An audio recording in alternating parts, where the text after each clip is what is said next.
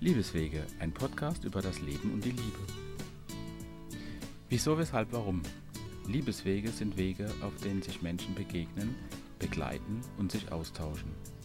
Wie auf einer Wanderung treffen sich Menschen, gehen ein Stück des Weges gemeinsam, schreiten auf unterschiedlichen Pfaden und haben manchmal das gleiche Ziel. Um diese Menschen und ihre Themen soll es in diesem Podcast gehen. Ich treffe mich dazu auf ihren Wegen und begleite sie ein Stück ihres Lebens. Hallo Jasmin, herzlich willkommen im Podcast Liebeswege. Ich freue mich, dich heute ein Stück deines Weges begleiten zu dürfen auf deinem Liebesweg. Wir sind hier im schönen Schwarzwald.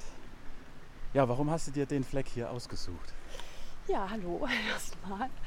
Ähm, ja, ich habe mir den Weg ausgesucht, weil es hier am Wasser entlang geht, an einer sehr schönen Quelle und auch sehr viele Quellen hier entspringen.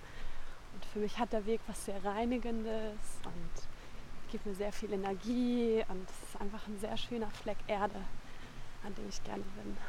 Mhm. Und was hat dich ähm, zu mir geführt? Wir hatten ja vorher per E-Mail Kontakt des Öfteren. Aha. Und jetzt gab es diesen einen Auslöser, wo du gesagt hast, jetzt ist es soweit, jetzt können wir das Interview machen. Hm. Ja, ich ähm, werde bald mich räumlich verändern und umziehen und hatte das Gefühl, dass ich das einfach ganz gerne machen möchte vorher. Und ja, ich habe eigentlich sofort, als du mich angeschrieben hast, ein gutes Gefühl gehabt und gedacht, dass das ja, sehr interessant sein könnte für mich, einfach mal über solche Themen zu sprechen. Und vor allem auch dann in der Natur, weil ich das einfach sehr genieße, in der Natur zu sein. Ja, ich finde diese, ja. diese in der Natur sein, sich kennenlernen, sich begleiten, das ist einfach eine schöne Sache, eine schöne Ja. Erfahrung. Mhm. Ja, ist es auch. Mhm. Ja, du hast gerade gesagt, der Weg gibt dir sehr viel Energie. Für was brauchst du die Energie? Für mein ganzes Leben. Also, ähm, mein Leben hat sich sehr stark verändert im Verlaufe der Jahre. Und ja, ich glaube, für Veränderung braucht man immer sehr viel Energie. Und jetzt steht auch wieder eine große Veränderung bevor. Und genau deswegen passt das ganz Mhm. gut. Veränderung in welchem Sinne? Im Sinne von, äh, ja, ich ziehe um. Ich Mhm. ziehe zu meinem neuen Partner. Und genau, ja, das ist halt einfach ein ganz neuer Lebensabschnitt, der jetzt beginnt. Hm. Was, was lässt dich hinter dir? Ich lasse sehr viel hinter mir. Ja, was lasse ich hinter mir? Das kann man so in ein paar Worten, glaube ich, gar nicht so beschreiben. Ich habe schon sehr viel hinter mir gelassen. Also auch hier äh, bin ich eigentlich nur hergekommen, weil ich schon ein anderes Leben abgeschlossen habe von mir. Und das war auch nicht mein ein, also ich sag mal so, ich habe schon sehr viele Leben gelebt so und sehr viele Abschnitte gehabt, so die ich dann beendet habe und dann mich mutig in was Neues gestürzt habe. Mhm. Und hier war ich jetzt fast zwei Jahre in der Region. Und genau, davor habe ich in der Großstadt gelebt, viele Jahre lang. Ja, genau. Mut zur Veränderung. Mut zur Veränderung, ja. Was lässt dich mutig sein? Das ist eine spannende Frage. Mut. Ich sage immer, Mut ist, wenn man Angst hat und es trotzdem tut. Also früher war so einer meiner Lieblingssprüche, währenddessen ich Abitur gemacht habe, nicht weil etwas schwer ist, wagt man etwas nicht, sondern weil man es nicht wagt, ist es schwer. Und genau, deswegen Mut. Ich war früher sehr, sehr ängstlich als Kind. Hatte sehr viel Angst ähm, vor Menschen, vor, eigentlich vor allem, vor dem ganzen Leben. Und habe dann im Verlaufe meiner Entwicklung, ich glaube auch durch Liebe einfach, durch auch Begegnung mit Menschen, meine Angst konfrontiert und meine Angst losgelassen. Und somit habe ich eigentlich nicht mehr so viele Ängste. Natürlich habe ich auch noch Ängste, aber ich glaube, ich bin ein sehr mutiger Mensch, weil ich auch immer wieder hinter mir Brücken abgerissen habe. So, so bin ich ja halt in die Großstadt gezogen damals und kannte da niemanden mich komplett alleine dorthin orientiert und haben mir da quasi ein Leben dann aufgebaut. Und auch als ich hierher gekommen bin, kannte ich hier niemanden. Und ja, habe mir wieder alles, alle neue Beziehungen und Kontakte und mein ganzes Leben quasi neu aufgebaut und mich jedes Mal auch wieder beruflich auch verändert. Mhm. Also, also das ganze Leben von all seinen Seiten quasi. Waren das immer Ja. bewusste Entscheidungen? Ja, immer. Also du hast letztendlich die Brücken abgebaut. Ja. Mhm. Ja, und ich bin auch immer ins kalte Wasser gesprungen. Und das wusste ich auch immer. Das war mir immer vollkommen bewusst. Mm, ja. Und oftmals natürlich war das auch verbunden mit ja, Beziehungen zu Menschen. Ne? So, dass man dann, dass einen irgendwas vielleicht gezogen hat oder Veränderungen auch dadurch beeinflusst worden sind. Durch Partnerschaften. Mhm. Oder eben auch durch Trennungen. ja. mhm. Ich hatte auf deiner Seite gelesen, Mhm. das Leben ist ein Spiel. Ja, das stimmt. Das, so sehe ich das. Mhm. Ähm, schon sehr lange. Ich versuche das Leben spielerisch zu sehen, einfach um es nicht so ernst zu nehmen. Und es fällt mir so leichter zu leben, ähm, Dinge nicht so persönlich zu nehmen. Auch wenn schlimme Dinge passieren, nicht so in diese Negativität abzudriften. Wenn ich es sehe wie ein Spiel und versuche, meine innere Haltung dazu zu wählen, kann ich sagen, ja, das ist jetzt eine Herausforderung und ähm, genau, und daran kann man wachsen. ja, genau. Ja, wenn man das liest, das Leben ist ein Spiel, Mhm. da würde man, wenn man so von außen drauf guckt, erstmal denken, ah, das ist so eine Oberflächlichkeit, Aha, so ein Schmetterling, der ja. von Blume zu Blume fließt, äh, fliegt. Den Eindruck habe ich jetzt aber gar nicht bei dir. Ja, ja, also dass es so an Tiefgründigkeit mangelt, dann. Hm, ähm, nee, das ist auch nicht so gemeint. Also ich sehe das schon wirklich auf einer tiefen, fast mystischen Art, dass es ein Spiel ist und dass, es, dass wir quasi Spielregeln haben hier, von denen aber die wenigsten Menschen was wissen. Und wenn man die weiß, dann kann man halt wirklich anfangen, ein Spieler zu werden im Spiel. Ansonsten ist man meistens eher so ein Spielball und wird von Leuten hin und her geworfen, die wissen, was das hier ist. So sehe ich das Leben. Wo kommen diese Spielregeln her? Ja, das ist die Frage. Das sind die Begrenzungen wahrscheinlich unserer Dimension, so wie ich das sehe. Das sind Naturgesetze. So wie das Gesetz der Anziehung zum Beispiel. Mhm. Okay. Ja. Oder ähm, Gesetz der Polarität, wo wir wieder bei der Geschlechtlichkeit auch wären und der Liebe. Und ähm, die Anziehung zwischen Mann und Frau zum Beispiel, ja, die ja jeder Mensch kennt. Mhm. Und ähm, wir können uns das nicht erklären, aber wir wissen, dass es so ist. Wie äußert sich so eine Anziehung zwischen Menschen? Hm, Ja, im Gefühl, denke ich, ne? Im Gefühl häufig, bei Menschen im Inneren, ja. Es ist ja meistens erstmal im Inneren spürbar, bevor es dann vielleicht im Äußeren dann auch man sich näher kommt, körperlich. Mhm. Und, und dann aber auch auf der geistigen oder emotionalen Ebene sich annähert und in Kontakt geht. Und das sind dann ja nachher Beziehungen, Freundschaften, Liebesbeziehungen, Partnerschaften, Was ist Liebe für dich? Liebe. Ja, ist das Grundgesetz, glaube ich, des Universums für mich. Äh, Liebe ist alles. Hört sich jetzt ein bisschen einfach auch wieder an, aber alles, ja, das, die Kraft, die alles zusammenhält. Und für mich ist Liebe, ja, steckt eigentlich hinter allem, auch hinter Schmerz und hinter Wut, Trauer, hinter all dem steht eigentlich, wenn man genauer schaut, nur wieder Liebe, die wir entdecken können. So sehe ich das zumindest. Und insofern gehen wir mal da lang. Ich bin mir nicht sicher. Ja, doch, ich glaube, da kommen, kommen wir da lang. Wenn du so von, von Liebe sprichst, von Schmerz, von Wut, das sind ja letztendlich Emotionen, Gefühle. Wie müssen wir da durch das Tor? Nee, ich glaube nicht, ehrlich gesagt. Aber ich wollte da jetzt mal hingehen, weil da steht Lebensgefahr und sowas interessiert mich dann immer. Okay. Wo, Das ist, zum Beispiel eine meiner mutigen Seiten. wo, ist, wo ist da der Reiz? Naja, weil Lebensgefahr, also hier ist jetzt einfach nur eine Brücke, wo ein Schild dran steht, Lebensgefahr. Bitte betreten Sie dieses Gelände nicht und man fragt sich jetzt, warum ist das jetzt gefährlich? Ah, es ist ganz interessant. Du hast vorhin gesagt, du hast Brücken abgebrochen. Wenn Ja. wir uns jetzt diese Brücke hier anschauen, wo wir stehen, Ja. da steht Lebensgefahr und Ja. die Brücke ist, scheint auch sehr morsch zu Ja. sein.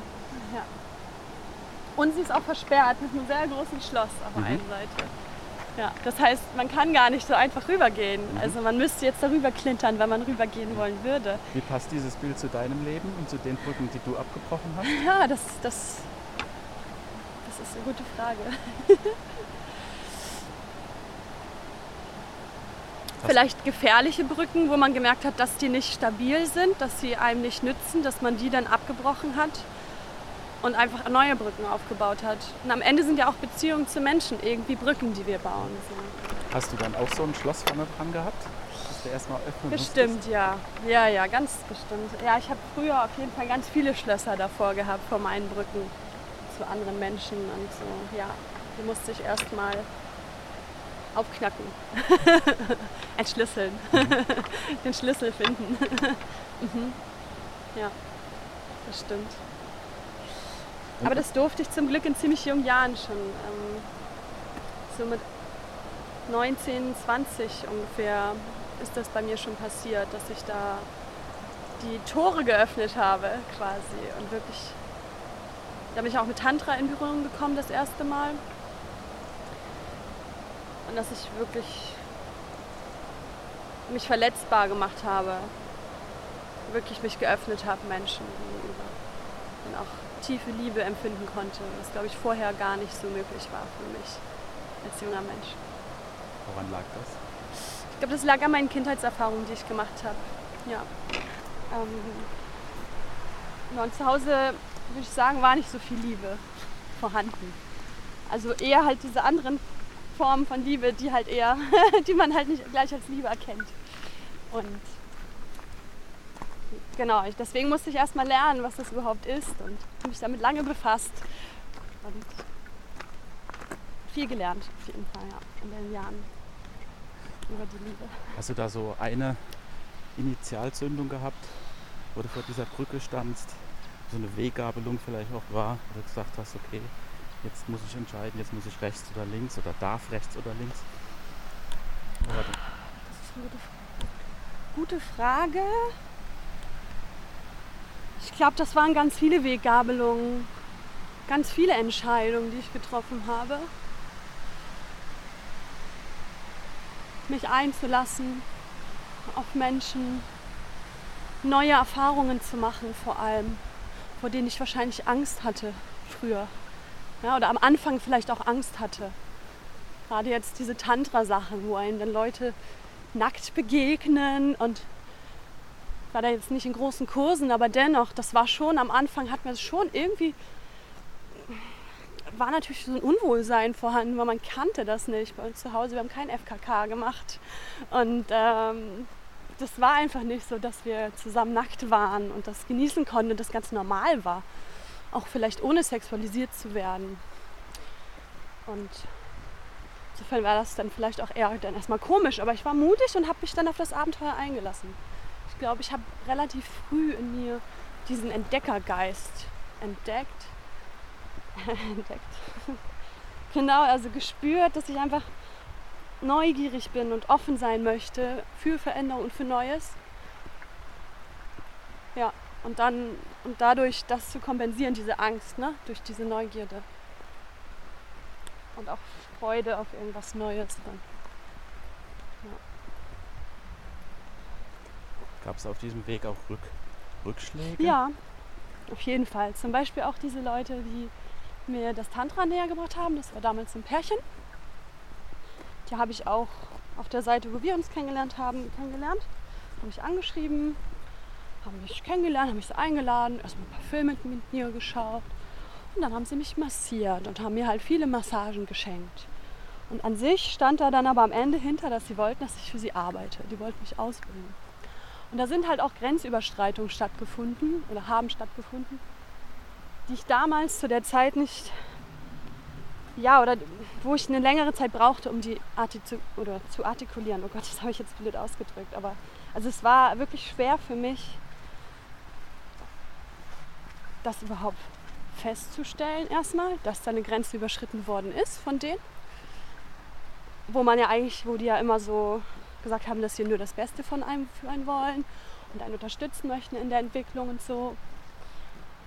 Genau, und dann eben auch zu sagen, hey, das wollte ich eigentlich gar nicht. So. Und das habe ich aber gemacht und ich glaube, da bin ich dann auch enorm dran gewachsen.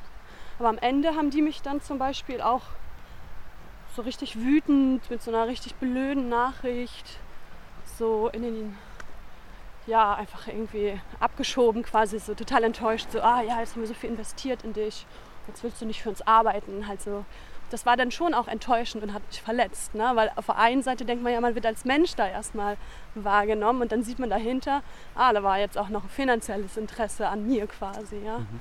und vielleicht ja sie wollten mir das natürlich schmackhaft machen und das na, aber irgendwie war das schon eine seltsame Erfahrung, die mich sehr misstrauisch auch gemacht hat, gerade gegenüber diesen Dingen. Ja. Aber auch wieder geöffnet hat.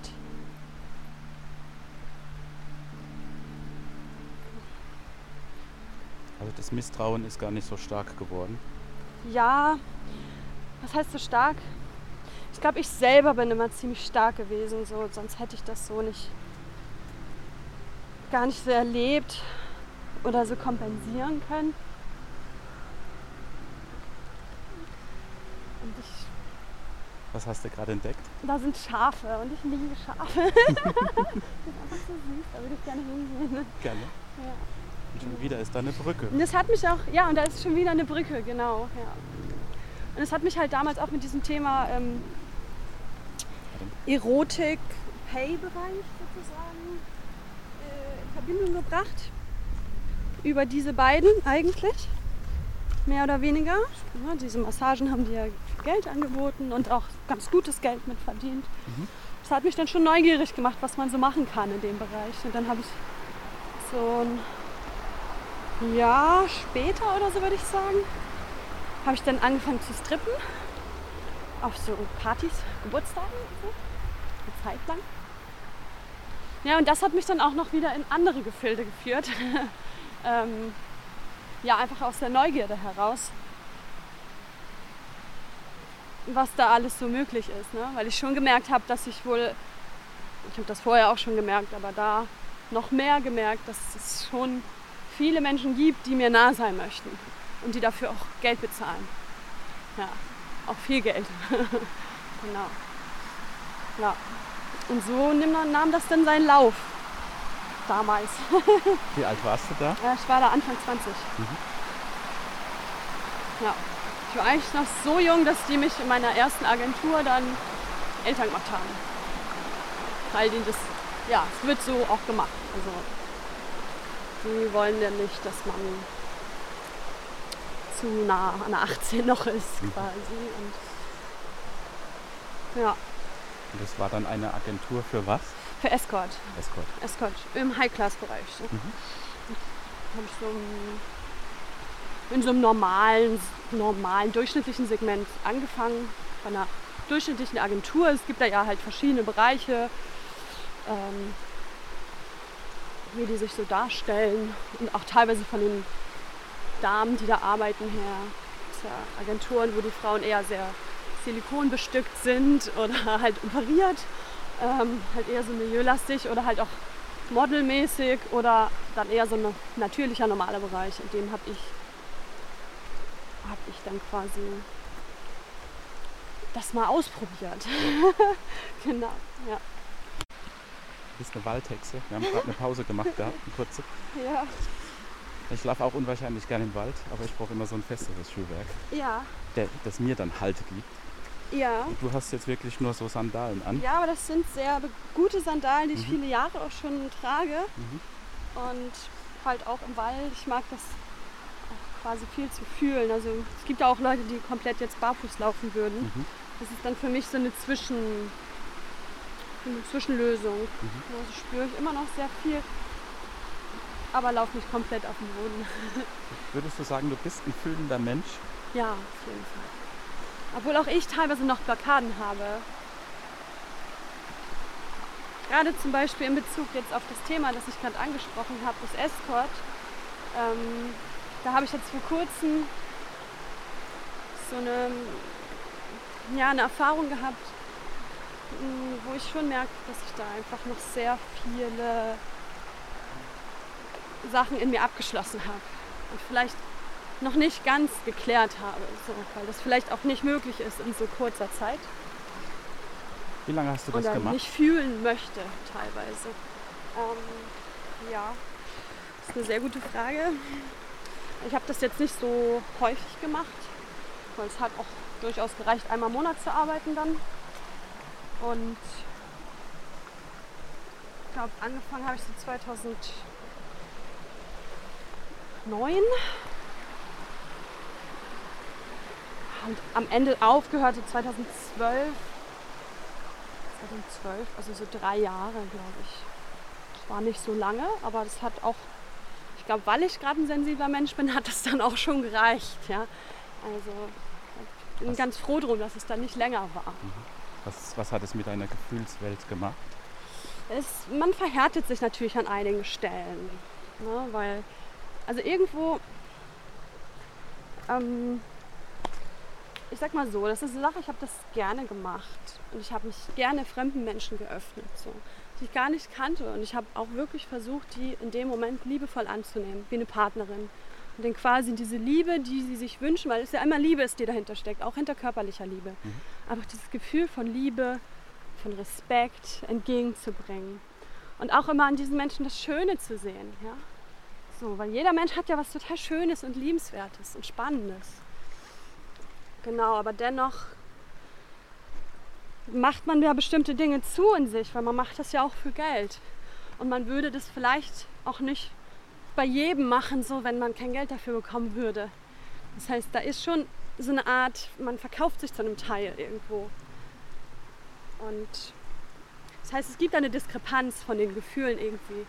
So ein, was, wo man sich vielleicht auch so ein bisschen zwingt, das zu tun. Und wo es vielleicht auch zu einer Sucht wird, würde ich sagen, für viele Frauen, die das machen. Ja, eine Art von Sucht, so ein bisschen wie Glücksspiel oder so vielleicht. Wie muss ich das verstehen? Naja, wenn man merkt, dass es so einfach ist, Geld zu verdienen. Ja, wenn ich eine Nacht mit einem Mann verbringe und dafür 1000 Euro bekomme, dann ist es ja sehr einfach. Ne? Also Sucht im Sinne von finanzieller Absicherung. Von, genau, ja. ja, von Abhängigkeit und auch von, es ist ja auch so ein bisschen so ein Ego-Kick, so dieses, oh ja, hm, ich werde gemocht und man sieht, also ich habe das viele Jahre, also auch schon davor und auch wieder danach in der Branche, man guckt dann ja auch immer bei Agenturen, wie die Mädels sich so verändern und so. Und man sieht das ja, das macht ja was mit dem Menschen. Ja. Viele lassen sich dann irgendwann die Brüste machen und die Lippen aufspritzen und so weiter, ne, um noch mehr so pornomäßig auszusehen. Und am Ende wird man dann ja so ein feuchter Männertraum. Ne? Und es ist die Frage, ob man es wirklich für sich macht. Ja? Mhm. Ähm, denke ich zumindest. Aber will ich nicht unterstellen, weil es gibt ja auch viele Frauen, die das selber dann schön finden. Ne? Also sonst macht man es ja natürlich nicht. Aber ich glaube, da ist immer, immer noch irgendwie was Verborgenes, was man nicht fühlen möchte oder auch nicht sehen möchte in dem Moment, wenn man das macht. Und ja, ich habe mich dazu letztes Jahr bei einer Körpertherapeutin ähm, getroffen, mit der, die kenne ich auch schon ein bisschen länger. Und ich wusste auch gar nicht, dass die auch so eine Erfahrung gemacht hatte wie ich. Und es war total schön, da mal mit einer Frau drüber zu reden, die ähnliche Erfahrungen gemacht hat wie ich. Ne? Weil das passiert häufig gar nicht so. Zumindest in dem Bereich, wo ich jetzt war. Ne? Da gibt es dann ja gar keinen Austausch zu den anderen Frauen, die das machen. Ich habe das ja nur für mich gemacht. Mhm. Und das war sehr heilsam. Oder das hat eigentlich. Da hat eigentlich diese Heilung bei mir angefangen, dass ich gesagt habe, okay, ich möchte das hinter mir lassen und nicht vergraben in mir, in so einer kleinen Box und nie wieder angucken und nie wieder drüber reden, sondern ich möchte das so verdauen, dass ich irgendwann das gar kein Thema mehr ist. Das ist einfach wie so eine Erinnerung einfach da ist, aber nichts, wo ich mehr schlimme emotionale Gefühle oder sowas fühlen muss. Also Gefühle, die aus dieser Zeit herstammen. Ja, also es sind, es, ich meine, ich glaube, das ist bei jeder Frau so, dass man da schon mal Erlebnisse hat, die nicht so schön sind. Und ich hatte eins wirklich das nicht schön war. Das wirklich, wirklich nicht schön war. Und ansonsten habe ich, glaube ich, auch sehr viel Glück gehabt. Sage ich mal so. Weil ich wirklich auch sehr, sehr tolle Menschen dadurch kennengelernt habe. Also es hat auch meinen Horizont komplett erweitert. Ne? auch sehr liebevolle Menschen, die auch ihre Frauen unheimlich geliebt haben. Ja, und ihre Kinder, die haben teilweise von ihren Kindern und ihren Frauen erzählt, wie stolz sie auf die sind und wie sie das machen. Und, und das war irgendwie eine schöne Erfahrung, ne? So, das so, also das hatte ich gar nicht erwartet, als ich da reingegangen bin, den Menschen so nahe zu kommen, ja. Dass sie mir erzählen, was ihre Kinder gerade machen oder ja. Wie, wie würdest du sagen, wenn du so, ein, so eine Verabredung hattest. Aha. Wie viel davon war Kommunikation, Austausch Ach, und wie viel war wirklich äh, jetzt nur Sex? Das ist halt auch sehr abhängig von dem Menschen gewesen. Mhm. Denn es gibt Menschen, die wollten einfach nur Sex. So. Das sind dann so die klassischen Dates, wo du einfach direkt aufs Hotelzimmer kommst. Da weißt du, du kommst hin, dann trinkst du ein Glas Champagner oder was auch immer du möchtest und dann wird halt losgelegt. So. Und das sind dann zwei oder drei Stunden so, aber der andere Typ Mann, also gerade diese kurzen Dates hatte ich eigentlich kaum, weil auch die Agentur, bei der ich dann später war, wollte sowas eigentlich nicht. Ja, weil es halt, das ist halt, das ist halt, sage ich mal, so ein bisschen äh, Reeperbahn, Straßenprostitution. Und das ist eigentlich nicht der Kern vom Escort, was Escort sich verschreibt, soll ja wirklich ein Girlfriend-Feeling sein, so das Gefühl, du hast eine Partnerin auf Zeit, du verbringst einen schönen Abend mit der und wachst vielleicht zusammen sogar noch auf und, verab und verabschiedest dich, siehst dich vielleicht sogar noch mal wieder. Und das hatte ich auch, ne? dass ich dann Leute auch wieder gesehen habe und halt dann eher diese längeren, man lernt sich kennen, man geht erst essen, geht vielleicht noch was trinken. Halt wie man das vielleicht auch sonst mit einem, auf einem Date erleben würde mit einem Menschen. So ganz natürliche Atmosphäre. Man lernt sich langsam kennen und findet Gemeinsamkeiten heraus oder gemeinsame Gesprächsthemen. Und das war toll, weil ich habe natürlich meine Konversation da auch total geschult. Ne? In dem Alter mit solchen Menschen zusammenzukommen, die das dann gemacht haben, die natürlich wesentlich älter waren als ich. Also es hatte nicht nur negative Seiten, ne? es hatte schon auch schöne Aspekte, würde ich sagen. Ja, genau, also ja, sogar vorrangig eigentlich schöne Aspekte für mich. Sonst hätte ich das auch nicht gemacht, wenn es Quälerei gewesen wäre. Wie bist du denn aus so, einem, so einer Verabredung rausgegangen? Die zu Ende war? Ich glaube, das kommt total darauf an, mit wem man sich dann da getroffen hat. Ich hatte halt zum Beispiel einen, den habe ich relativ am Anfang kennengelernt über meine Agentur und der hat dann meine private Nummer durch so einen kleinen Trick rausgefunden. Ja, die kennen, also die wissen ja genau, wie das geht, die Leute, die das viel machen. Und den habe ich zum Beispiel über Jahre hinweg öfters getroffen. Den war ich sogar mal zu Hause. Das war wirklich ein Freund für mich, ja. Das war wirklich ein Mensch, der auch interessiert war, wirklich an mir. So. Und, und ich auch an ihm. Ja. Warst du in der Zeit in einer Partnerschaft? Äh, ja. Ich war eigentlich fast die ganze Zeit, als ich das gemacht habe, in der Partnerschaft. Mein erster Partner hatte sowas selber mal gemacht. Ja, Ironie des Schicksals und hat mich dann sogar noch zu seiner Agentur vermittelt, die halt wesentlich bessere Preise hatte, bei der er damals halt gewesen ist. Und dann ist er aber nach sehr kurzer Zeit damit nicht mehr klargekommen, emotional. Weil dann haben wir nicht mehr in derselben Stadt gelebt und das war für ihn, dann zu wissen, dass ich gerade auf einem Date bin, das war für ihn richtig schlimm. Und auch wenn ich nach Hause gekommen bin und er war da, das war, das war, das war zum Beispiel Quälerei emotional. Genau das, das war zum Beispiel ein sehr schmerzhafter Aspekt daran. So, obwohl es für mich gar nicht so schlimm war, aber für mich war es ganz klar, diesen Menschen liebe ich, das ist mein Partner und das ist jetzt hier eine bezahlte Liebe in dem Sinne, schon aufrichtige Liebe auch, aber halt ein Mensch, der jetzt nicht Teil meines Lebens sein möchte, sondern der sagt, ich möchte dich dafür bezahlen und wenn du gehst, dann gehst du und wirst mir nicht gefährlich und riskierst nicht mein Leben, das ich mir aufgebaut habe. Weil darum geht es ja am Ende meistens. In dem Bereich, wo die Leute so viel Geld dafür zahlen. Ne? Bei den anderen Sachen, da geht es ja wirklich um die grobe Bedürfnis, äh, Bedürfnisbefriedigung einfach von sexuellen Sachen. Aber im Escort ist das schon ein bisschen mehr. Naja, und die wollen natürlich auch keine Krankheiten und so weiter. Also da steckt auch noch viel anderes hinter. Die wollen natürlich auch Mädchen, die nicht jede Woche fünf verschiedene Typen hat und so. Ja, das hat er alles. Und das. Genau. Aber es war sehr schwer in der Beziehung, das zu machen. Und kurze Zeit später habe ich dann einen anderen Partner kennengelernt, der irgendwie mich wohl online so beobachtet hatte und auch wusste, dass ich das mache. Und halt anfangs mir signalisierte, nein, das wäre kein Problem und das ist in Ordnung. Wie man sich das halt so denkt. und dann wurde es aber schon irgendwann auch eher ein bisschen unangenehm. Und dann haben wir was ganz Verrücktes gemacht. Und dann ist er mit eingestiegen. und das war, glaube ich, so, da sind wirklich sehr verrückte Dinge entstanden in dieser Konstellation, die wir da gemacht haben. Wir haben uns dann auch bei meiner Agentur erst listen lassen, aber das hat nicht so gut geklappt und dann haben wir es halt irgendwann alleine gemacht. Halt als Paar. Und es gibt nicht viele Paare, die das machen, die gut aussehen. So. Und wir sahen echt, war auch echt ein sehr hübscher Mann, sag ich mal so. Ne? Und haben uns dann so auf bisexuelle Sachen für Männer spezialisiert. Das war halt schon speziell und auch SM. Sachen angeboten. Da haben wir dann so ein paar Erfahrungen noch gesammelt, vor ein Jahr. Also der, der Kundenkreis waren dann Männer oder auch Männer. Paare? Männer. Ganz klar Männer. Hm, Ja, das waren meistens Männer, die Erfahrungen mit einem Mann mal machen wollten. Und das waren auch Männer, der eine zum Beispiel, der hatte selber lange Jahre in einer Escort-Agentur.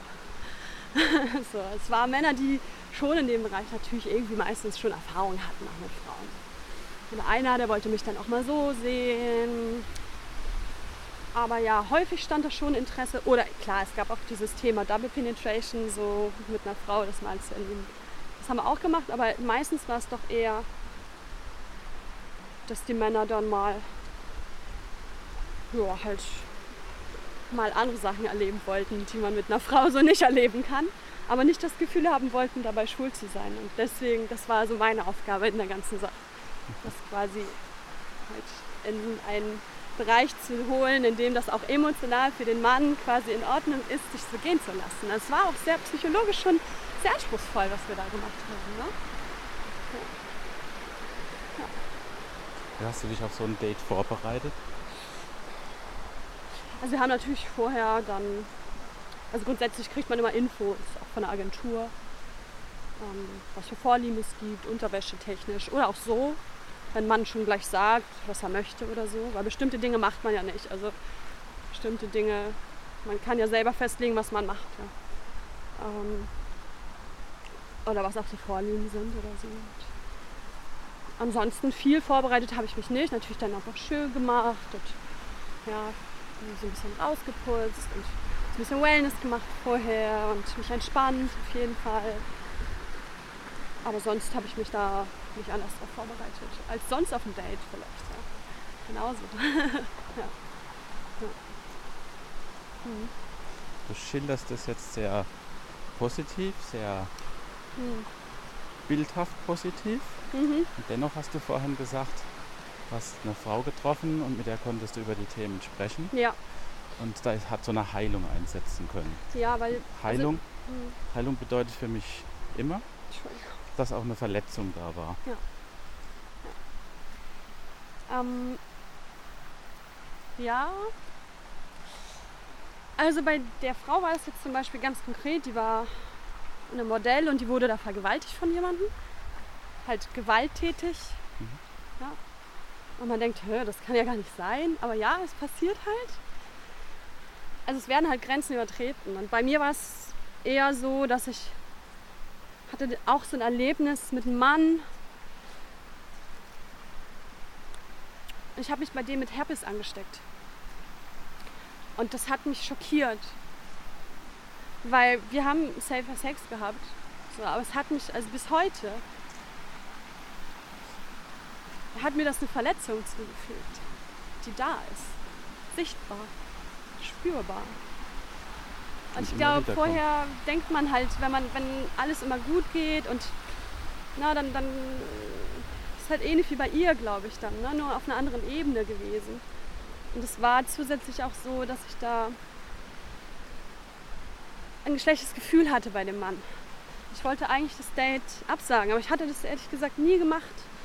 Und ich habe nicht auf mein Gefühl gehört. Ja.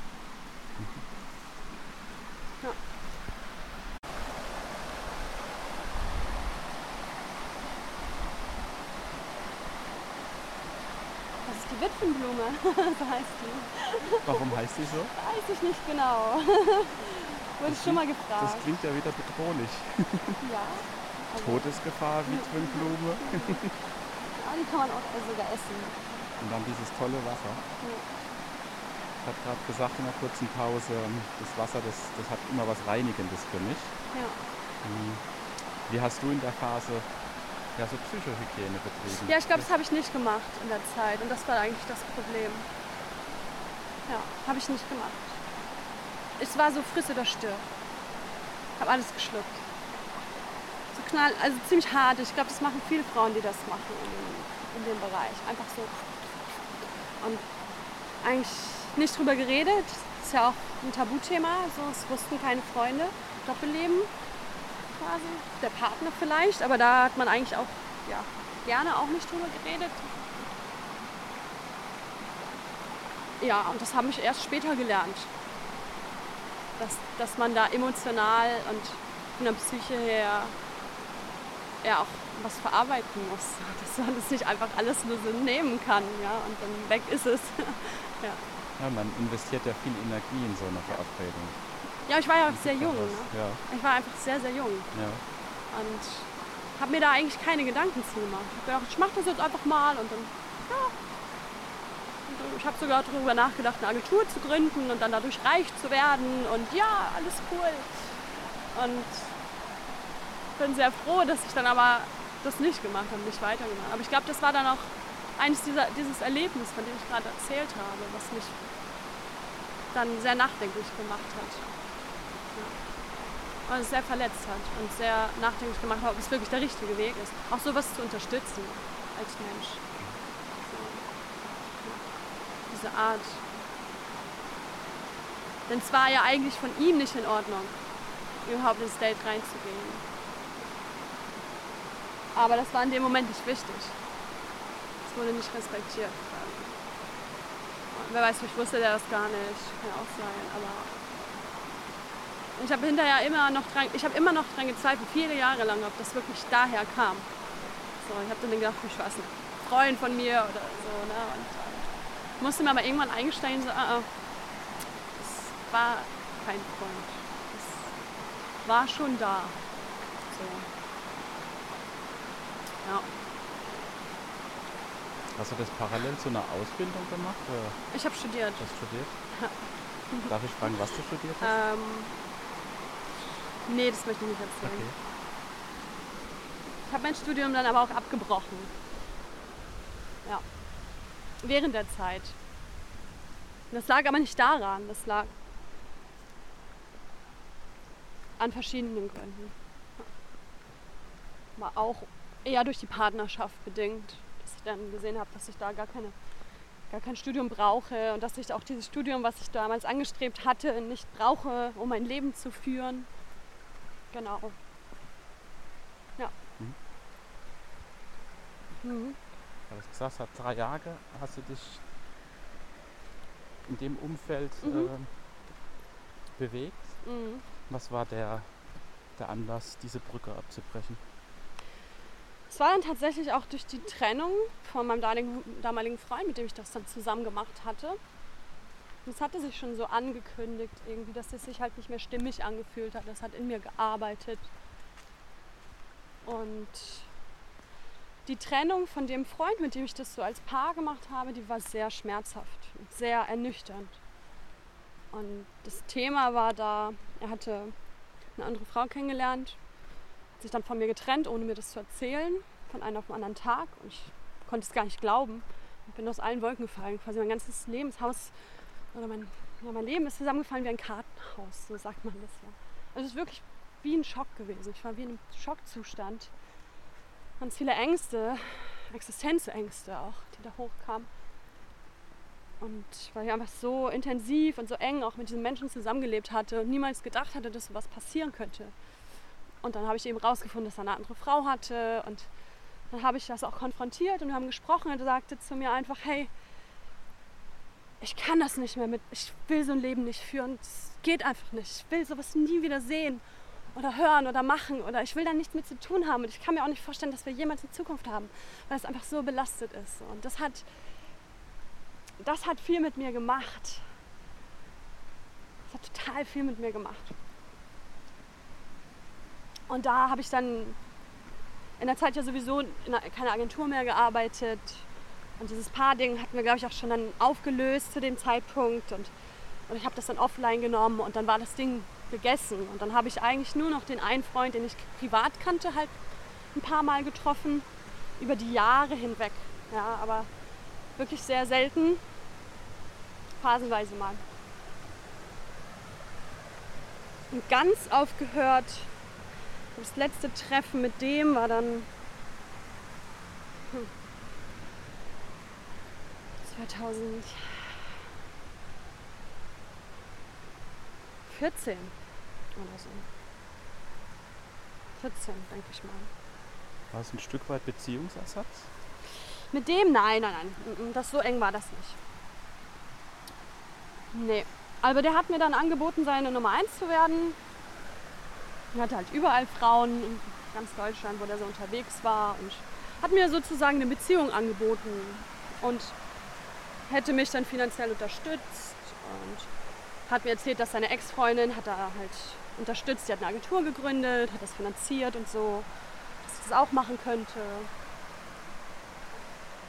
Und da ich das ja vorher sogar selbst versucht hatte, quasi konfrontiert damit, ja, habe ich dann Entscheidungen treffen müssen oder auch wollen. Und ich war damals dann beruflich auch aufgestiegen, hatte quasi nach dem Studium wieder angefangen zu arbeiten, hatte mir einen Job gesucht und das lief da ganz gut und ja, ich glaube, das war dann auch der Grund, wieso ich dann nicht mal diese Notwendigkeit gesehen habe, da überhaupt irgendwie noch was zu machen und eben auch unter dem Hintergrund, dass ich gemerkt habe, dass es mir halt nicht gut getan hat, dass diese Wunden weiter verarbeitet worden sind, überhaupt erst erkannt wurden in den Jahren dann.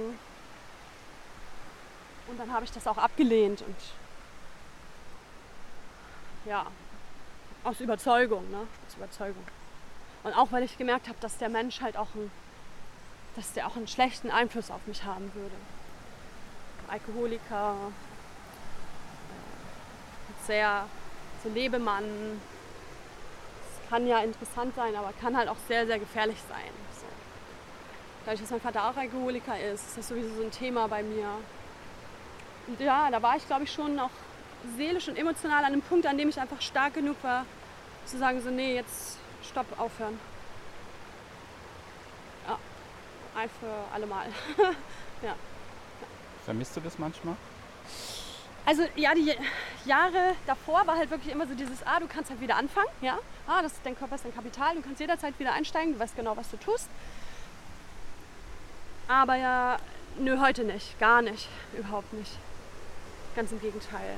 Also es hat sich dann komplett anders bei mir auch sexuell entwickelt. Ähm, es hat sich in den letzten Jahren, ja wirklich, habe ich, ich sag mal so, ich glaube, ich war früher sexsüchtig wie viele Menschen irgendwie. Und irgendwie unausgelastet. Und es waren noch alte Verletzungen der Kindheit noch, die ich da irgendwie versucht habe zu heilen oder irgendwas zu kompensieren.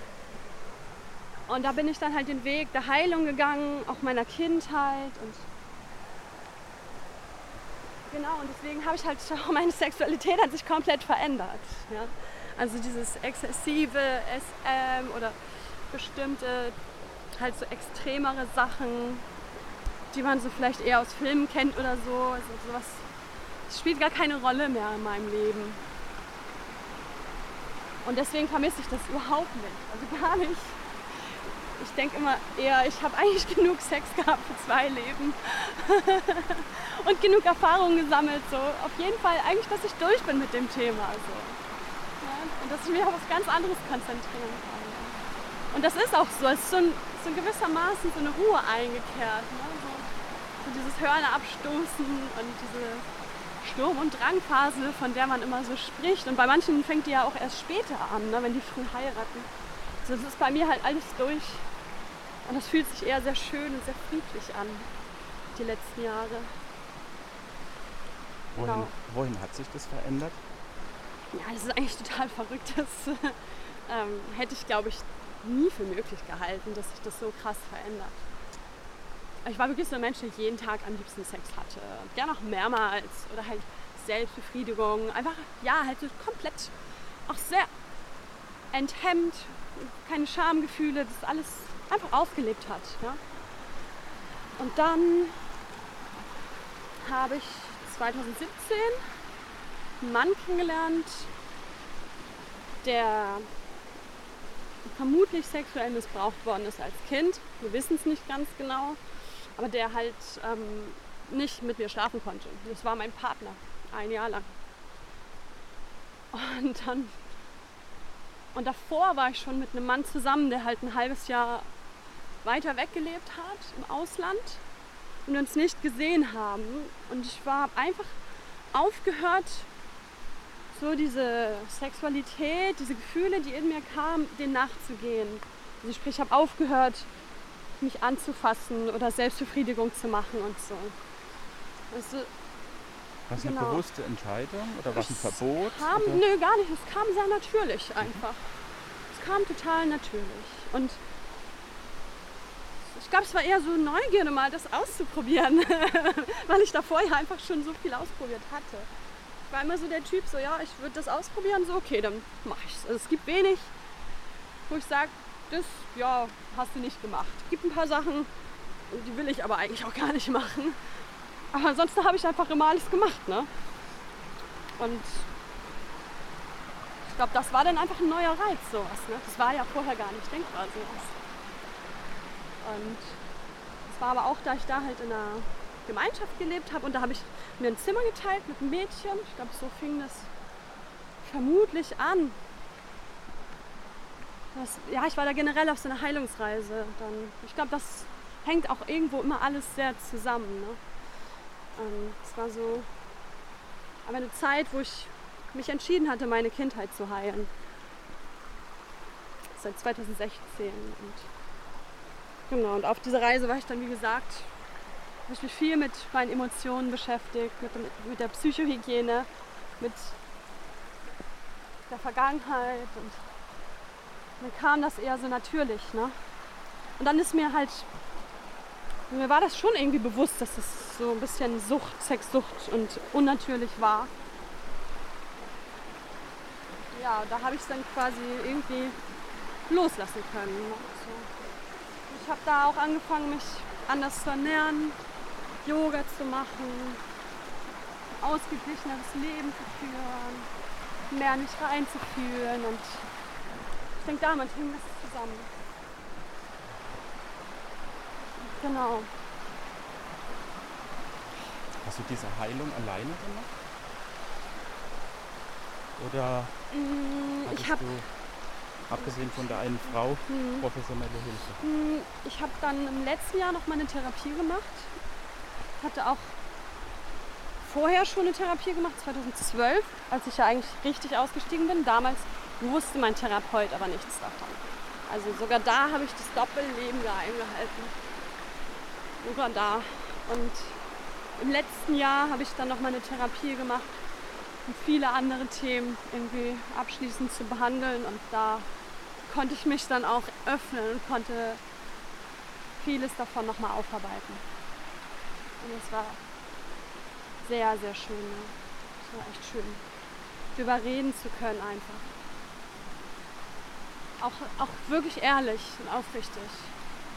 Weil es einfach schwer ist, wenn man dann einen Partner hatte, man hat denen davon erzählt, das war ja immer ein sehr unangenehmes Thema. Ne? Man gesagt hat, ja, ich habe sowas mal gemacht. So, das war ja ein Reizthema, das möchte eigentlich niemand hören. Da will auch niemand mit einem drüber reden. Und wenn man sich mit einer Freundin drüber unterhält, die das selber nicht erlebt hat, oder ich habe eine Freundin, die ist sexuell auch sehr ähnlich unterwegs gewesen wie ich, aber die hat das jetzt nicht in dem Bereich gemacht. Aber die das hilft trotzdem nicht so viel dann, ne? Wie wenn das jemand komplett neutral sich anschauen kann. Ist da eine Verurteilung dabei? Wenn du dich mit. Ich habe mich selber verurteilt dafür. Du hast dich selbst verurteilt. Ja, ich habe mich selber dafür verurteilt. Mittlerweile denke ich nicht mehr. Es ist trotzdem nicht leicht für mich. Immer noch nicht in dem Bereich, wo ich sage, ach ja, Thema gegessen durch. Ich gebe mir da auch noch Zeit einfach. Und ich glaube, das ist auch so ein kollektives Thema, was viele Frauen irgendwo kennen. Also was bei mir da aufgetaucht irgendwann ist, ist, dass meine Großmutter vergewaltigt worden ist zum Beispiel. So Themen, so dieses so Zwingen zu Sex. Ne? Man kann sich auch selber zu Sex zwingen. Und so war das wahrscheinlich bei mir dann eher. Ne? So total sexualisiert. Äh und ja, also dieses Thema feuchter Männertraum, sage ich mal so. Ich weiß nicht, wieso das so bei mir sich entwickelt hat, aber irgendwie war das dann halt so. Ne? seit 2016 habe ich dann angefangen, da gar nichts mehr drauf zu geben. Also mich nicht mehr schön zu machen für Männer, mich auch nicht mehr attraktiv anzuziehen, auch absichtlich, um mal zu gucken, was passiert dann. Ne? Gucken einer weniger Männer an. Und es ist tatsächlich so gewesen. Ich habe mir so den Kartoffelsack dann angezogen, also richtig schlusig rumgelaufen, ähm, um das mal zu erfahren, wie das ist, ne? wenn man nicht irgendwie ich sag mal so, hinterhergepfiffen wird von Bauarbeitern auf der Straße und so. Dann hat sich sehr vieles verändert. Also ich habe mich komplett verändert dadurch. Durch diese Experimente auch. Ja. Und dann, mhm. ja, eben auch dadurch, dass ich dann meine Sexualität ganz anders ausgelebt habe und gelernt habe. Was ist Sex heute für dich? Sex ist göttlich. Sex ist heilig für mich. Das ist was Heiliges. Und was ganz Besonderes. Also für mich ist zum Beispiel sogar ein Kuss schon Sex. Sogar ein Zungenkuss ist für mich schon, ist schon Vorspiel. Und das kann ich nicht mit jedem Menschen teilen, sowas. Und das möchte ich auch gar nicht. So. Ja. Und ich finde, also ich habe das für mich, so in meinem Empfinden ist es so, dass Sex einfach ist auch so eine Abreaktion von Spannung, die sich zwischen den Polen, dann zwischen den Polaritäten so aufbaut, zwischen zwei Menschen. Und wenn man das zu häufig macht, dann hat es nicht mehr so viel Spannung. Dann ist es nicht mehr, also kann es nicht so gut sein, wie wenn man zum Beispiel ein Jahr keinen Sex hatte oder so. Oder einen Monat lang keinen Sex hatte und sich auch nicht selbst befriedigt hat. Ja? Wenn man dann Sex hat, puh, Halleluja, da geht es ganz schön ab. Ne? So. Das klingt nach selbst auferlegter Keuschhaltung. Nee, das ist nicht selbst auferlegt. Das ist, ähm, das ist, für mich ist das was sehr Natürliches. Und hat auch was mit dem spirituellen Weg zu tun. Also ich habe dann ja, letzten Endes sexuelle Energie ist ja auch sehr viel mehr als Sex, was da rauskommt. Auch alles, was wir erschaffen in unserem Leben, kommt ja aus dieser sexuellen Energie heraus. Und ich wollte auch schauen, was passiert. Was passiert, wenn ich mich da jetzt zurückhalte. Und wie gesagt, für mich war Selbstbefriedigung, so wie ich das jetzt heute sehe, ähm, ist es krankhaft gewesen. Ein krankhaftes Abreagieren von Emotionen, was man anders nicht lösen konnte. Oder auch Herstellen von positiven Emotionen oder Gefühlen, um irgendwas anderes vielleicht zu kompensieren. So war es zumindest bei mir. Und wenn ich das heute mache, das ist dann vielleicht einmal im Monat oder so, dann ist das immer noch irgendwie, finde ich, immer noch eine Art von Kompensation. Weil ich finde, Sex ist halt, kann man auch nicht vergleichen mit, mit Selbstbefriedigung. Hat damit nichts zu tun. Ist wie so Selbstverarschung. So fühlt sich das für mich heute an. Und deswegen ist keine selbst auferlegte Keuschheit. Also ganz im Gegenteil. Für mich fühlt sich das eher an wie Seelenfrieden. So, ja. Seelenfrieden. weil ich versucht habe, meinen Frieden in mir, mit mir, mit meiner Geschichte auch zu finden. Ja.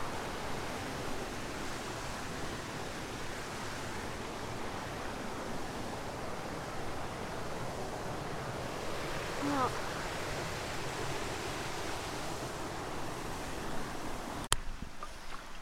Ja, wir sind jetzt hier an einer ganz tollen Quelle. Quelle ist ja immer so ein Ursprung. Hm.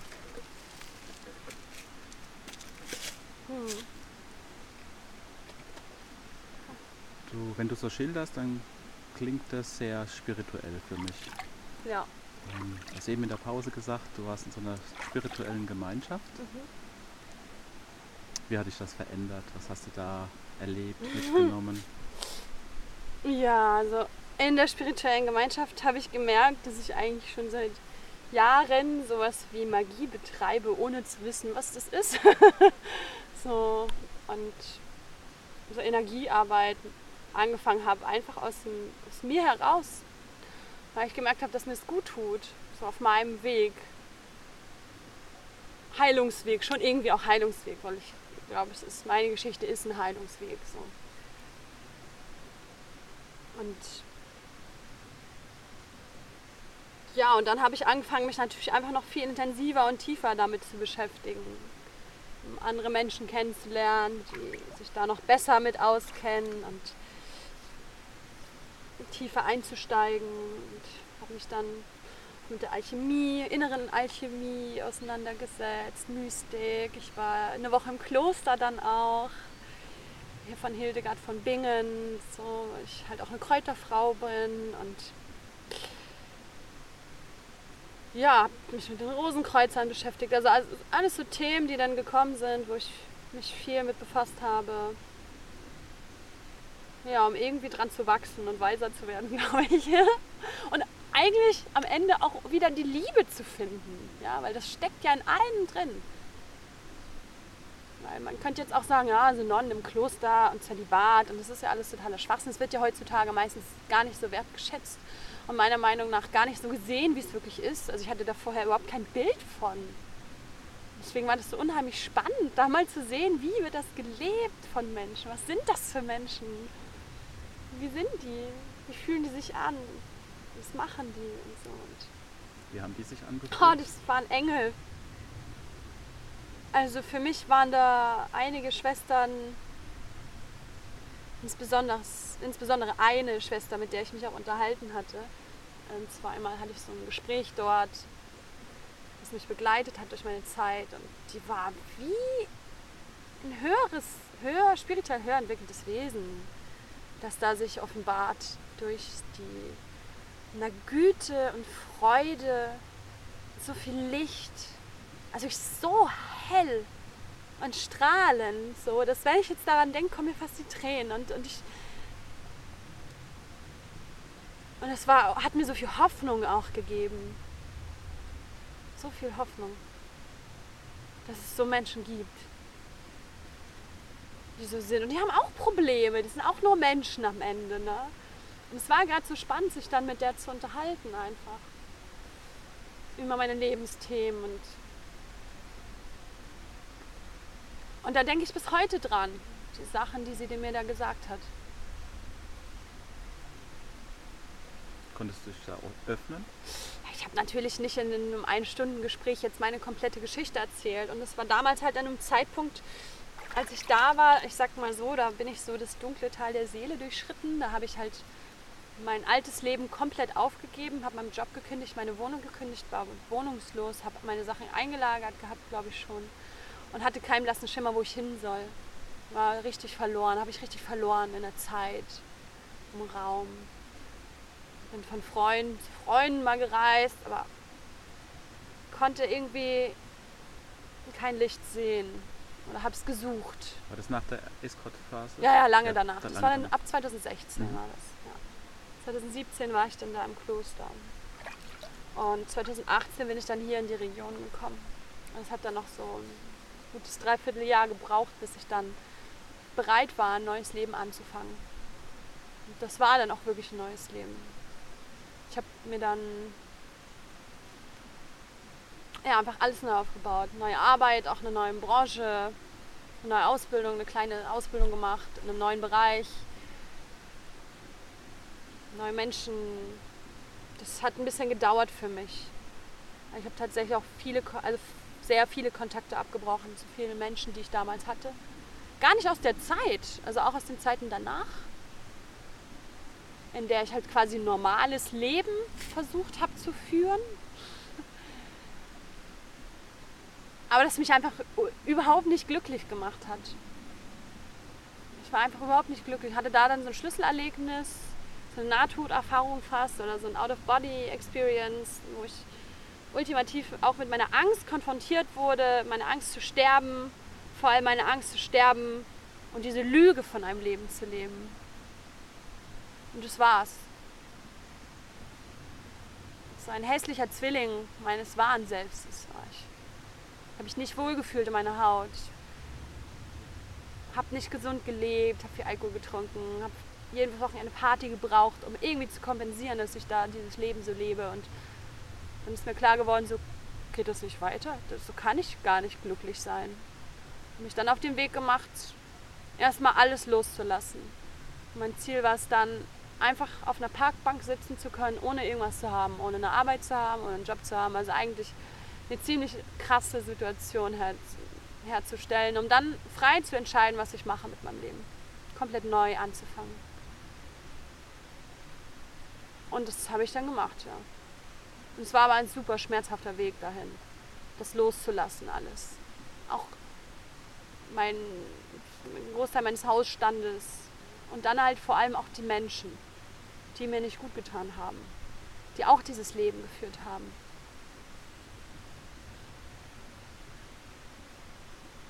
Ich habe aber gemerkt, dass ich da nicht rauskomme, wenn ich nicht diese Menschen loslasse, weil die einen immer festhalten werden, weil die in, sozusagen in der Welt leben. Und, und wenn ich aber da raus will aus der Welt, muss ich diese Menschen und diese Freunde auch loslassen. Und habe das dann Schritt für Schritt gemacht, so phasenweise.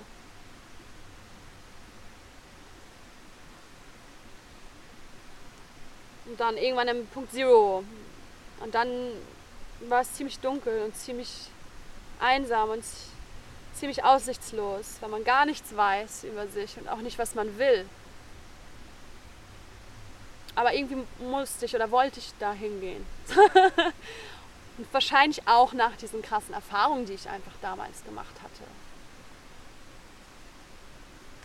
Und genau, dann. Und dann habe ich eine Entscheidung getroffen, den Ort zu verändern, hier hinzukommen. Und dann habe ich weitere Entscheidungen wieder treffen können. Und langsam bin ich dann wieder ins Leben gekommen.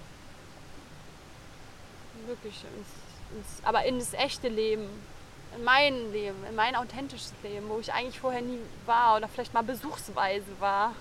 Kurze Zeit, aber seitdem bin ich einfach da. Auch wenn es nicht so einfach war. Aber seitdem mache ich einfach nur das, was sich richtig anfühlt. Seitdem höre ich auf meine Intuition, auf meine innere Stimme, die ich früher so oft hintergangen habe. Und seitdem lebe ich die Liebe einfach so. Das kann ich schon so sagen. Ich versuche wirklich, ja, mir gegenüber diese Liebe erstmal zu, zu zeigen, so, die ich früher, glaube ich, einfach gar nicht hatte. Und dann dem Leben gegenüber und den Menschen, die mir begegnen. Ob das jetzt irgendjemand an der Kasse ist oder, oder die Menschen halt in meinem direkten Umfeld. Ja. Das sieht man dir auch an. Ja, und es macht mich auch glücklich mhm. und erfüllt. Und reich. Mhm. Unheimlich reich fühle ich mich dadurch. Irgendwie, ich meine, was machen die Alchemisten? Die versuchen ja den Stein der Weisen zu knacken. und irgendwie, glaube ich, ist das auch so mein Ziel. Und ich will gar nicht davon sprechen, äh, sprechen, angekommen zu sein, weil das bin ich nicht. Ich bin nicht angekommen für immer. Ich bin immer noch auf dem Weg. Aber ich bin auf jeden Fall schon mal an einem Ort angekommen, der ziemlich weit weg ist von dem Ort, wo ich gestartet habe. und, das, und dass man es halt richtig spürt und merkt und sieht und ich spüre es. Ja. Ja. Genau. Jetzt, glaube ich, müssen wir weiterlesen. Ah. ja. Wie würdest du dein Leben heute beschreiben? also dieses wahrhafte Leben. Mhm. Also, wie ist mein Leben jetzt heute? Ich, an sich ist mein Leben ziemlich still, immer noch. Da ich halt so viele Brücken abgebaut habe oder abgebrochen habe und mich in einer sehr großen auch Einsamkeit gefunden habe für eine längere Zeit, ähm, ist es sehr still geworden und ich, ich wähle sehr weise, wem ich meine Zeit schenke oder womit ich meine Zeit verbringe. Und ich mache nichts mehr, wo mein Gefühl sagt, mach das nicht. Ich bin also viel authentischer. Und das heißt auch zum Beispiel, dass ich meiner besten Freundin absage, obwohl ich sie vielleicht nur zwei oder dreimal im Jahr sehe, wenn es sich einfach gerade nicht richtig anfühlt. Wo andere Leute oder wo, glaube ich, einfach, wo ich früher niemals, ja, wo ich früher einfach gesagt hätte, nein, das ist nicht vernünftig. Aber wenn mein Gefühl einfach so ist, dann mache ich das heute. Mache ich das einfach. Ich kann da auch zu stehen und die Menschen in meinem Umfeld, die, die verstehen das. Ich habe mir auch ein, ein, sicheres Umfeld geschaffen von Menschen oder bewahrt, sag ich mal so, die, die richtig wahren, echten Menschen, Freunde, die mich umgeben. Genau, die, so ein schützendes, unterstützendes Umfeld. Was hast und du so, gerade entdeckt? Ja, ich habe jetzt hier gerade ein Kraut und das wollte ich pflücken. Weil das ist äh, es ist eines der bittersten Kräuter überhaupt. Aber ich mag das. Ist das ein Labkraut? Nein, es ist äh, Salbeigamander. Du kannst noch dran riechen. Es riecht ganz wundervoll, finde ich. Und ja, ich habe das hier auch entdeckt.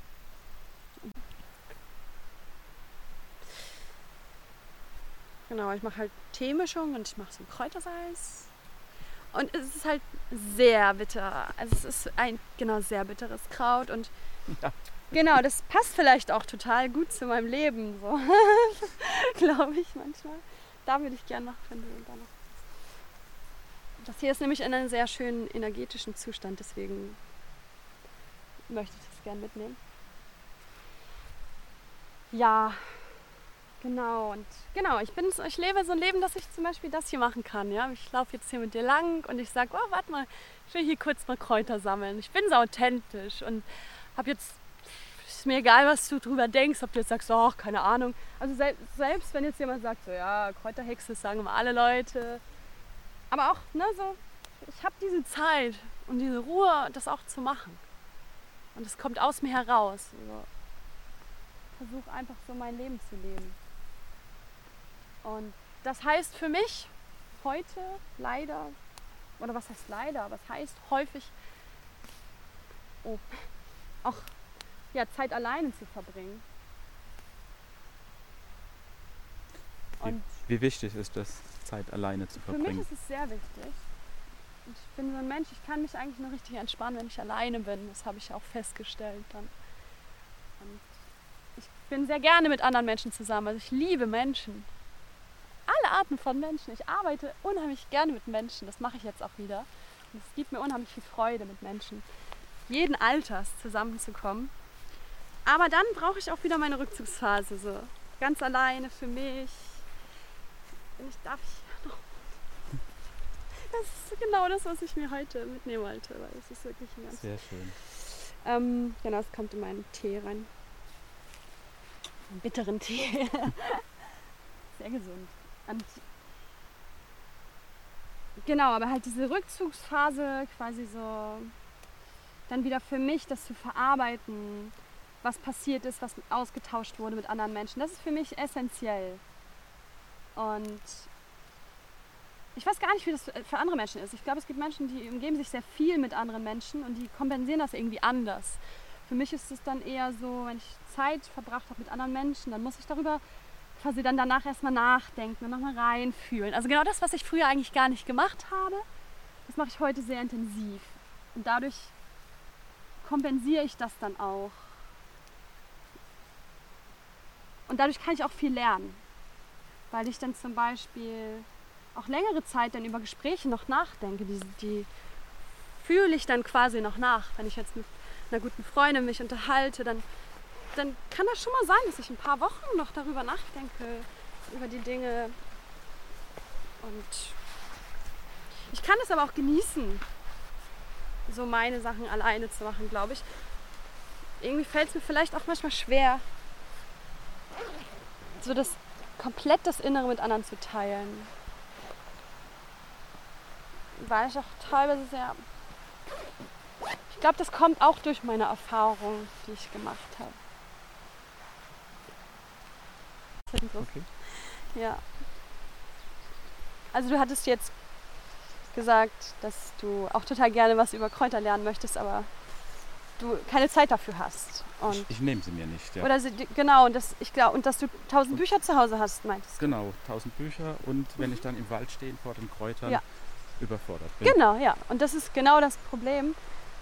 Und da habe ich halt am Anfang Glück gehabt, dass ich jemanden kennengelernt habe, der sich sehr gut damit ausgekannt hat und auch ein sehr guter Lehrer ist.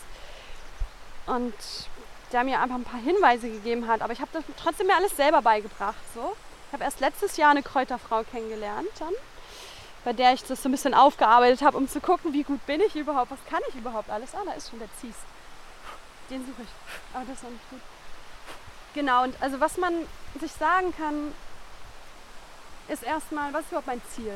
Was möchte ich überhaupt? Möchte ich Kräuterexperte werden? Möchte ich alles an Kräutern kennen, was es gibt auf der Welt oder hier, Jens? Oder reicht es mir vielleicht für eine bestimmte Sache, für eine bestimmte Anwendung, erstmal ein paar Kräuter zu kennen? Hier zum Beispiel, ich will mir einen Tee machen oder ich würde mir gerne Salbe machen für irgendein Gebrechen oder irgendeine Medizin machen, für irgendwas, was man hat oder so. Ne? Hallo. Hallo. Genau, also man muss sich eigentlich erstmal klar sein, wenn man was lernen möchte über die Natur, wie ist die Zielsetzung. Weil ohne Ziel bist du halt verloren. Dann kannst du keinen Kurs setzen. Und genau, und bei mir war erstmal das Ziel, ich lerne jetzt erstmal so die einfachsten Sachen kennen und habe dann Gänseblümchen, Löwenzahn und diese ganz einfachen Dinge, die jedes Kind kennt. Wirklich. Da habe ich mit angefangen zu sammeln.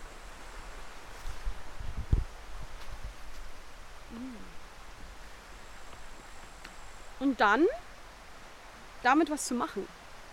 Also ich habe dann Salate gemacht. Tees. Ja, erstmal nur Tees und auch relativ einfach. Nur so eine Sorte Kräuter gesammelt und die dann immer wieder frisch gemischt, je nachdem, was ich gerade wollte und so. Und jetzt eigentlich erst durch meine Kräuterfrau habe ich dann angefangen, richtige Mischungen zu machen. Bestimmten Wirkungen, so ein bisschen zu experimentieren das ist dann wieder, das ist dann so die Alchemie, die daraus dann erwächst. Aber dafür braucht man erstmal eine Erfahrung, auf der man das aufsetzen kann. Und deswegen, man kann nicht das, wofür Leute ein ganzes Leben brauchen, innerhalb von einem Jahr lernen. Das geht nicht. Aber man kann innerhalb von einem Jahreszyklus halt, ich sag mal, eine Handvoll Kräuter kennenlernen, so fünf bis zehn vielleicht. Viel mehr würde ich, glaube ich, nicht empfehlen. Außer man hat da eine, ja, eine Gabe für, glaube ich. Dann geht auch mehr. Aber so für einen Durchschnittsmenschen, glaube ich, reichen fünf bis zehn Kräuter vollkommen. Und es gibt halt auch Kräuterfrauen, die sagen, es reicht ohnehin nur fünf Kräuter richtig zu kennen. Mit denen richtig zu arbeiten. Weil halt in den meisten Kräutern verschiedene Wirkungen auch mit drin sind, die auch für andere Sachen helfen. Zum Beispiel Schafgabe ist gut für die Verdauung, ist aber auch wunderbar bei Krämpfen, bei Menstruationsbeschwerden und so weiter. Wow, das ist ein wunderschöner Baum.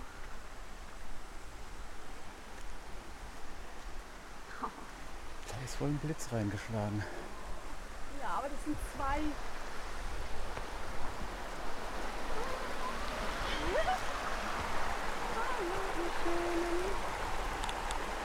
Ja, ich rede mit Bäumen. Was antwortet dir der Baum? Gar nichts. noch gar nichts. Weil da muss ich mein Bewusstsein in einen anderen Bereich verschieben, damit ich was von denen wahrnehmen kann. So. Also ich kann ja mit denen reden, auch ohne dass ich was höre jetzt zum Beispiel. Aber wenn ich jetzt wirklich von denen was empfangen möchte, müsste ich mich ein bisschen konzentrieren und wie gesagt ein bisschen meine Wahrnehmung verändern. Aber ich werde hier. Oh nein, ich habe das nicht mehr. Oh Mann, ich brauche. Nein, ich esse jetzt ein bisschen Harz. Jetzt ein bisschen Harz.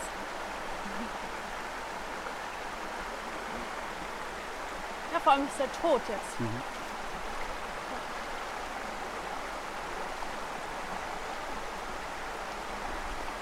Nicht schlimm. Warum ist das nicht schlimm? Ja, ich habe mal mich mit einem Baum unterhalten, der gerade dabei war zu sterben. Der hatte so einen Pilzbefall oder so. Der sah echt aus, als würde gerade. Und dann hat er mir erzählt, oder erzählen ist halt nicht erzählen, ne? das ist ja eher so eine Art von Wahrnehmung. Der hat mir quasi signalisiert, dass das nicht schlimm ist. Die kennen keinen Schmerz, die Pflanze. Deswegen ist es auch nicht schlimm, wenn ich eine Pflanze ausreiße und die esse. Das tut ja nicht weh. Wir haben dafür kein Empfinden. Und genau, auch wenn die sterben so, die haben ganz andere Art von Bewusstsein als wir. Man sagt ja, dass sie eher so Gruppenseelen haben, die dann halt bei den Bäumen, aber auch bei den kleinen Pflanzen, aber eher auch bei den Bäumen, die quasi im Universum sind, in den Sternen sind, ist das Bewusstsein von denen. Und viel höher. Und deswegen ist es gar nicht schlimm. Das ist so wie wenn ein Fußnagel oder sowas bei denen abfällt oder so, wenn jetzt ein Baum stirbt. Das ist halt, oder Haare schneiden oder also halt nichts, was dem wirklich was antun würde. Das Spezies.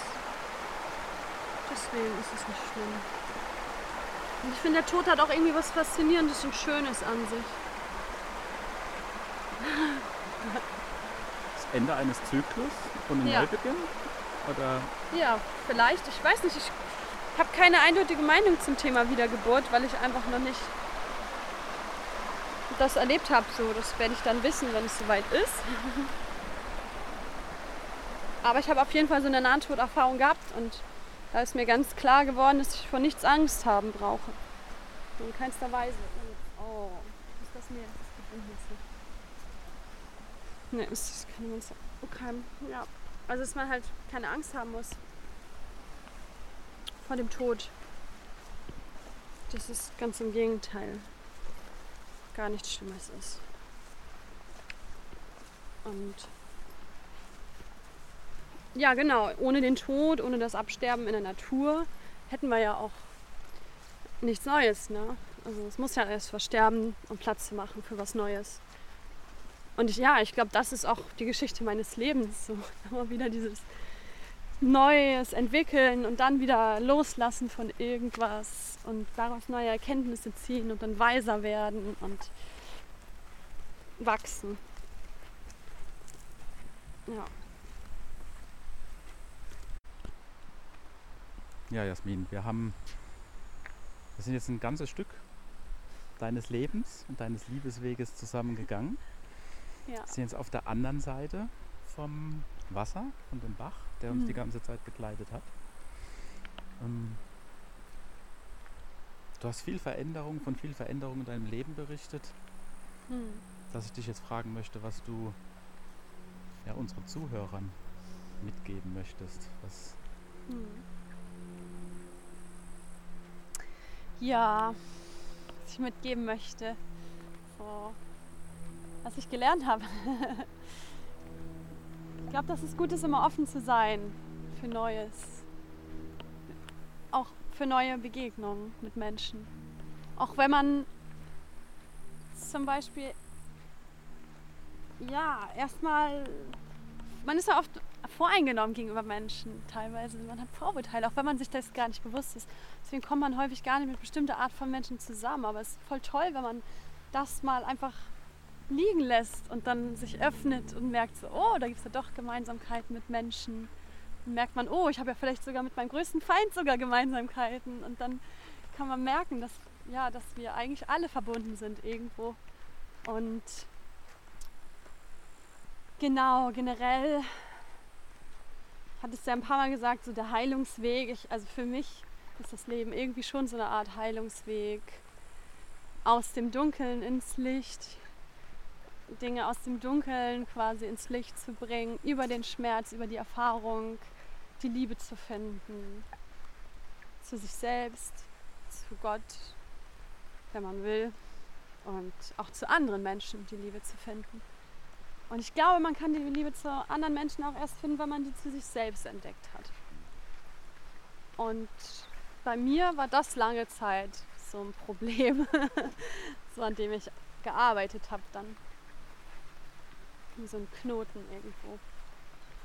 So dieses an sich rummäkeln, das ja bei Frauen als ganz natürlich gilt zum Beispiel. So jede kleine Bemerkung, die wir gegen uns selbst auch richten, die zeigt ja teilweise auch, dass wir uns dann gar nicht richtig annehmen und gar nicht richtig lieben. Und wie lieben wir denn die anderen Menschen? Ja, ja nicht mehr als wir uns selbst. Und ja, was möchte ich noch sagen? Ja, ich, ich glaube, es geht nicht darum, wie viele Beziehungen wir im Leben führen, mit wie vielen Menschen, ähm, sondern um die Qualität der Begegnungen, die wir haben. Ja? Man muss nicht viele Partner haben oder viele verschiedene Menschen im Bett gehabt haben oder generell nicht viele Freundschaften haben oder vielen Menschen überhaupt begegnen. Aber die Qualität, das, was wir daraus machen, ne, die Liebe, die wir da drin entdecken und die wir da drin aufblühen lassen, ich glaube, das macht uns dann nachher irgendwie zu reichen und besonderen Menschen. Ja.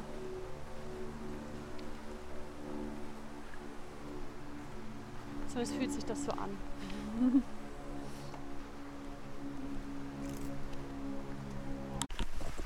wie schön. Oh, da haben die Steine abgebaut. Was berührt dich gerade? Ja, hier diese Wand. Plötzlich haben wir hier so einen, ich habe gerade schon so einen Weg gefunden und dachte, da ist ein Weg, da will ich lang gehen. Und alleine wäre ich auf jeden Fall lang gegangen. Und jetzt stehen wir hier plötzlich vor so einer großen Wand, wo wohl Steine mal abgebaut worden sind. Und das ist einfach so, ich finde Berge und die Erde, das ist einfach so massiv. Das ist so schön gerade. Total schön. Beeindruckend. Einfach diese Höhe, das Massive von dieser Wand. Obendrauf wächst eine Birke, der Baum des Lichts. Stabilität und doch zerbrechlich. Ja. Ja, und man kann ja mit den Steinen auch was Tolles bauen, ne, die da abgebrochen worden sind aus dem Steinbruch, wenn das einer war, so ein kleiner würde ich mal sagen. Ne? Bestimmt haben hier irgendwelche Leute mal Häuser damit gebaut oder so.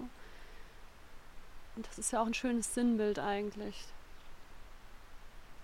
Man sagt ja immer, wenn dir das Leben Steine vor die Füße wirft, dann baue doch ein Haus da draus oder baue was Schönes da draus. Ja. Hattest du Vorbilder in deinem Leben? Vorbilder hatte ich früher gar keine. Und ich habe mich dann jetzt in den letzten Jahren damit beschäftigt.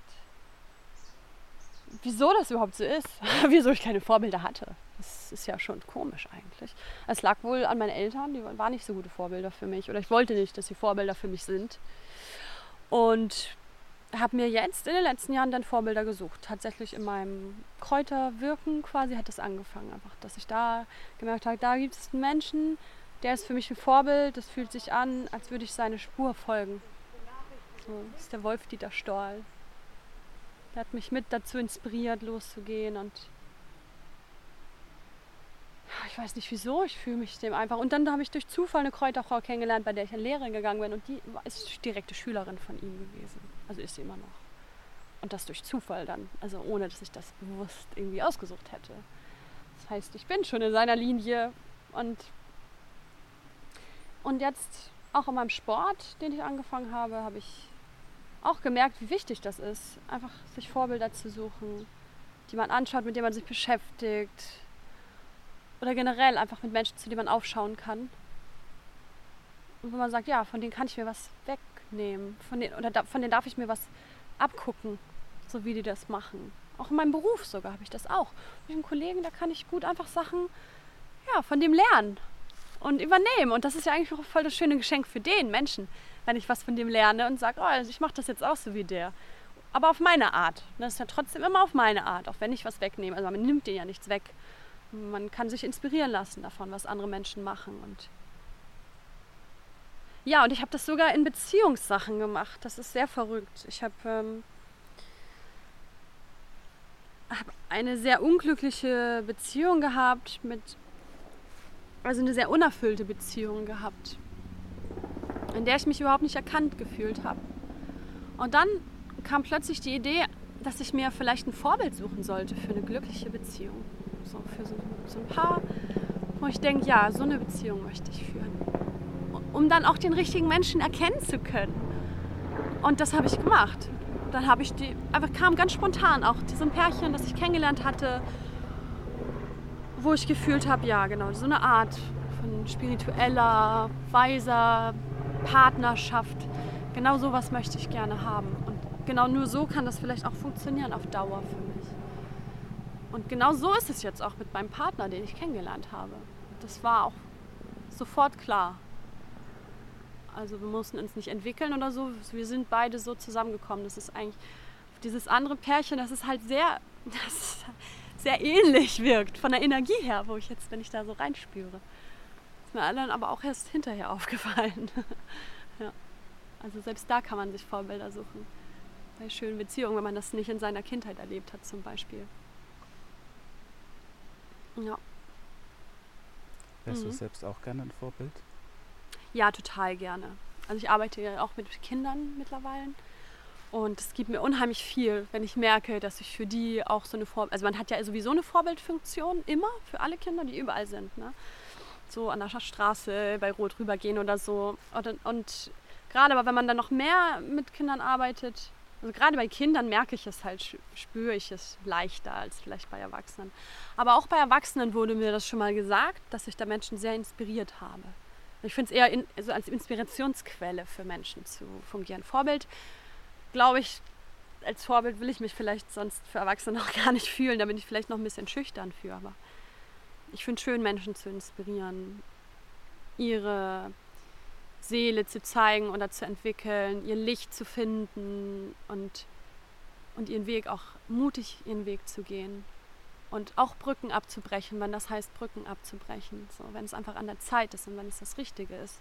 Und gerade diese schmerzhaften und schweren Erfahrungen, da Menschen zu ermutigen, eben nicht den Mut zu verlieren, sondern eben da durchzugehen. Und am Ende kommt halt immer wieder was Neues und was viel Schöneres als das, was vorher war. Und wenn man sich das in dem Moment vielleicht nicht vorstellen kann. Und ja, da, doch, da bin ich, da würde ich schon gerne wahrscheinlich ein Vorbild sein für Menschen. Ja. Habe ich mich noch nie gefragt. oh, schön, dass du es gefragt hast. ja. Jasmin, wir haben jetzt drei wertvolle Stunden miteinander verbracht. Es waren drei sehr inspirierende Stunden für mich. Hm. Und ich möchte einfach Danke sagen. Ja. Danke dir auch. Herzlichen Dank. Ich danke dir auch von ganzem Herzen. Es war super schön. Möchtest auch du mich ein Stück des Weges auf den Liebeswegen begleiten? Dann melde dich doch bei mir. Ich würde mich freuen.